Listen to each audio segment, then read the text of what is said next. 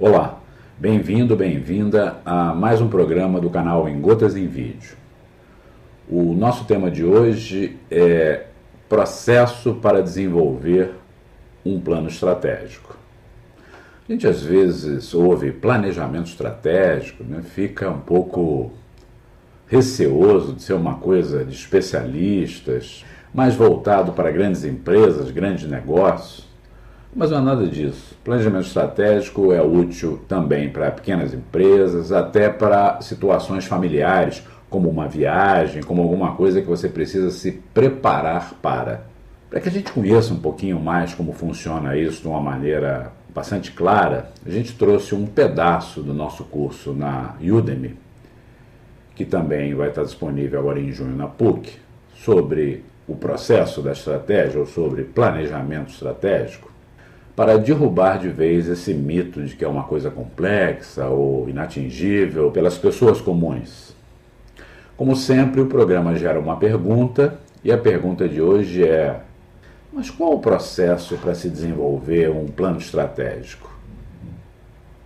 Bom programa e boa aula.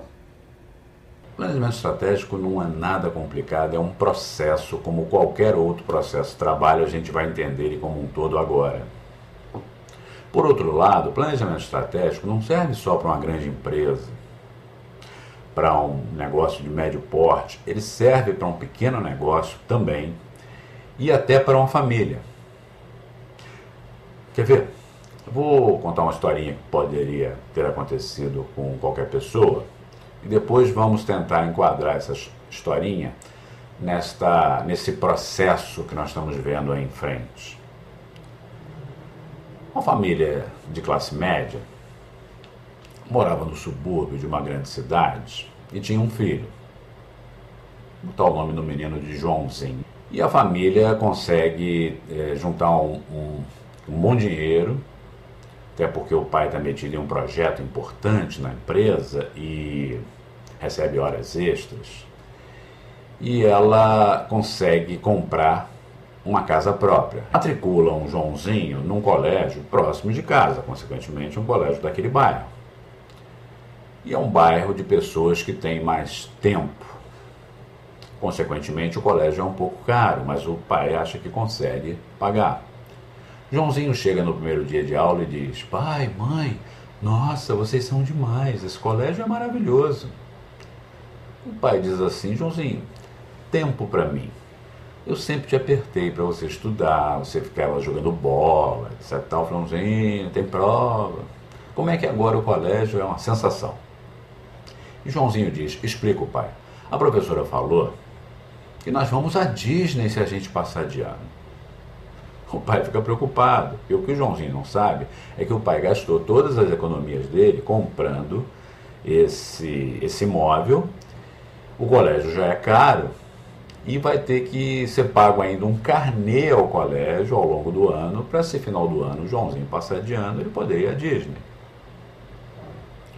Há sempre uma reunião em casa para que se diga o que, que nós vamos fazer. A mãe se reúne com o pai e um avô, senhor viúvo, pai do pai, mora com a família. E o pai de Joãozinho começa a explicar à família que está preocupado porque ele vai ter que dizer a Joãozinho que nesse primeiro ano ele infelizmente não vai à Disney, porque não vai ter dinheiro para pagar o carnê mensalmente. A mãe chama a atenção do seguinte: olha, não estamos sem caixa, mas eu acho que a gente tem condição de fazer caixa em curto espaço de tempo. Eu não trabalho desde que fiquei grávida de Joãozinho mas Joãozinho está grandinho agora e eu vi no colégio dele um anúncio requisitando professores em seis horas, para trabalho de seis horas, na minha especialidade. A mãe de Joãozinho é professora, o pai diz assim: é uma boa ideia. Eu mesmo tirei férias para poder estar com a família na hora de uma mudança, que mudança é uma coisa complicada. Quanto mais cedo eu voltar para o trabalho, mais cedo eu começo a receber horas extras pelo projeto que eu estou participando. O avô, ouvindo aquela discussão, diz assim: Eu tenho um terreninho lá no interior que me dá mais despesas que outra coisa. Talvez esteja na hora de eu vender o terreno e proporcionar esta experiência a meu neto. E o comando da família decide, como uma reunião de diretoria também decide uma grande empresa, que Joãozinho irá à Disney sim. Mas, Walter, o que, que isso tem a ver com o slide que você está apresentando? Pessoal, planejamento estratégico é uma máquina, que nem qualquer máquina.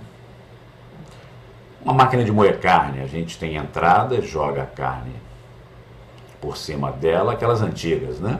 Aí a gente agrega valor picando a carne.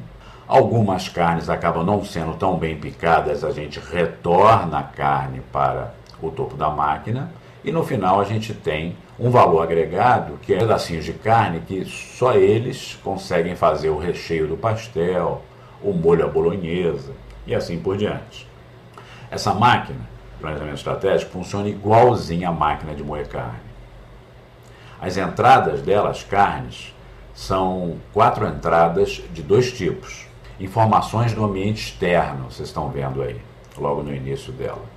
Ou seja, tendências positivas à minha empresa e tendências negativas a ela. São as oportunidades do mercado e as ameaças. No caso de Joãozinho, nós temos uma grande oportunidade que é o Joãozinho se integrar ao colégio dele e ter uma experiência de uma viagem internacional que traz uma bagagem muito grande a qualquer indivíduo.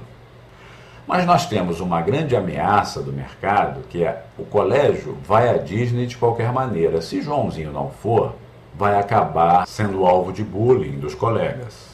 Nós também temos duas informações necessárias do ambiente interno, logo a seguir na máquina, que são as forças e as fraquezas que tem a nossa organização.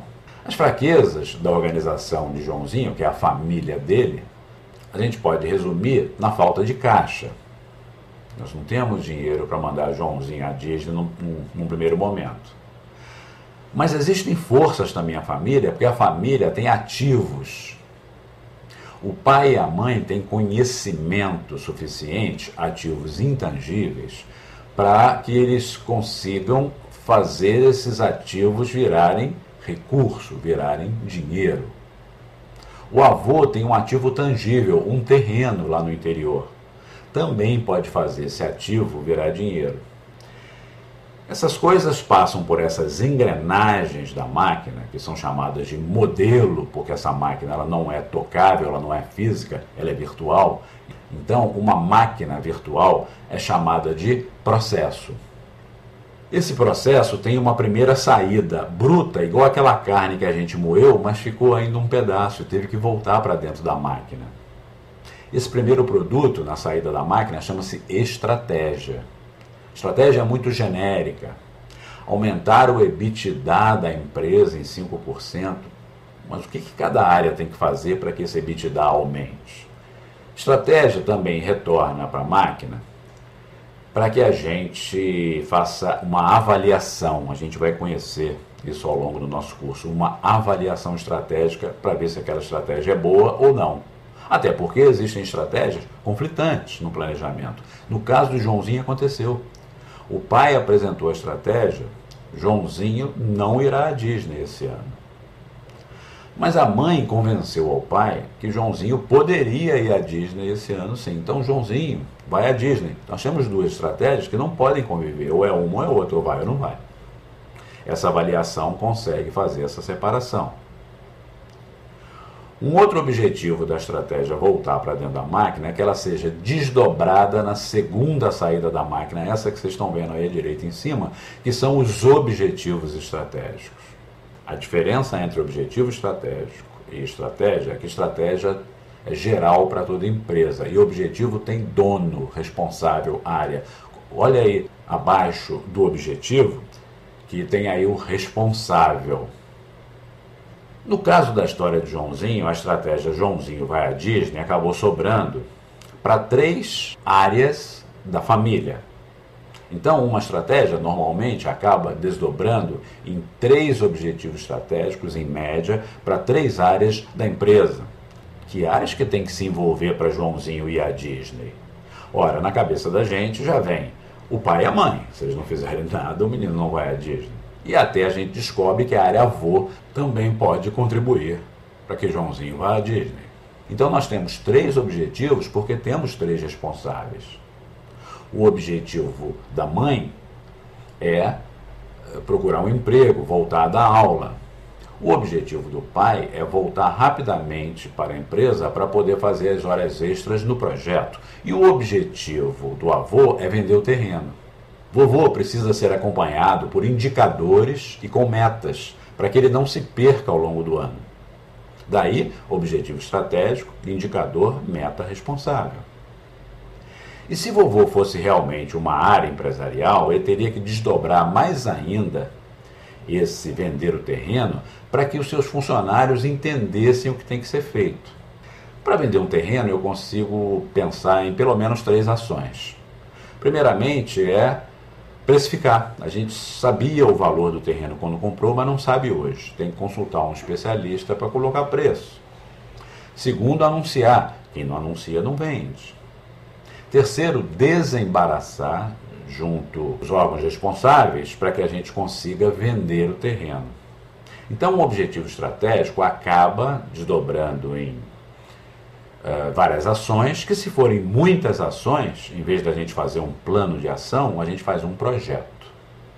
E é assim que funciona a máquina, seja para uma família, seja para uma pequena empresa, seja para uma grande empresa.